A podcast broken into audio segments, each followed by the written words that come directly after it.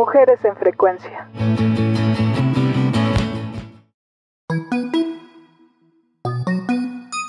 Existen símbolos que nos distinguen como mexicanos en el extranjero.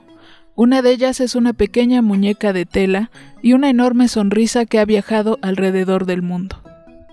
La historia de Lele se origina en Amealco de Bonfil, municipio de Querétaro, el cual significa lugar donde brota el agua de las rocas. En este municipio hay personas que hablan otomí y portan orgullosamente su indumentaria tradicional, además de ser un lugar lleno de paisajes boscosos y cuerpos de agua. La palabra lele en otomí significa bebé. Lele tiene una enorme sonrisa, dos trenzas que cruzan por encima de su cabeza, listones de colores y vestimenta típica de las mujeres de Amealco. La muñeca Lele nació en Santiago, Mexquititlán, y la muñeca Su en San Ildefonso, Tultepec.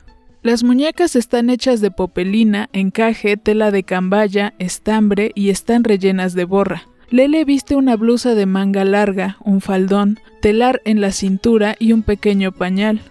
Su, por otra parte, tiene un rebozo en la cabeza, una pieza de tela plisada en el cuello, bordado de espigas de colores en la tira del cuello, cintura y puños, además de portar un pequeño delantal y a veces un sombrero blanco. Ambas se inspiran en la vestimenta tradicional de las mujeres de Amealco. Se dice que en todo el municipio se producen alrededor de 300.000 muñecas en todo el año en los 3.000 talleres que existen, con alrededor de 5.000 artesanas y artesanos que las fabrican.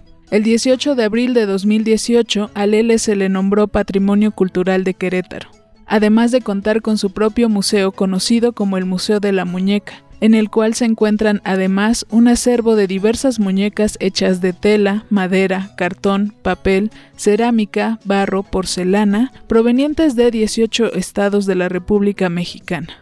Actualmente la figura de Lele se ha reinventado y podemos encontrar esta muñeca caracterizada como personajes populares del cine y las caricaturas, además de encontrarse en diversas aplicaciones como llaveros, imanes, diademas, etc.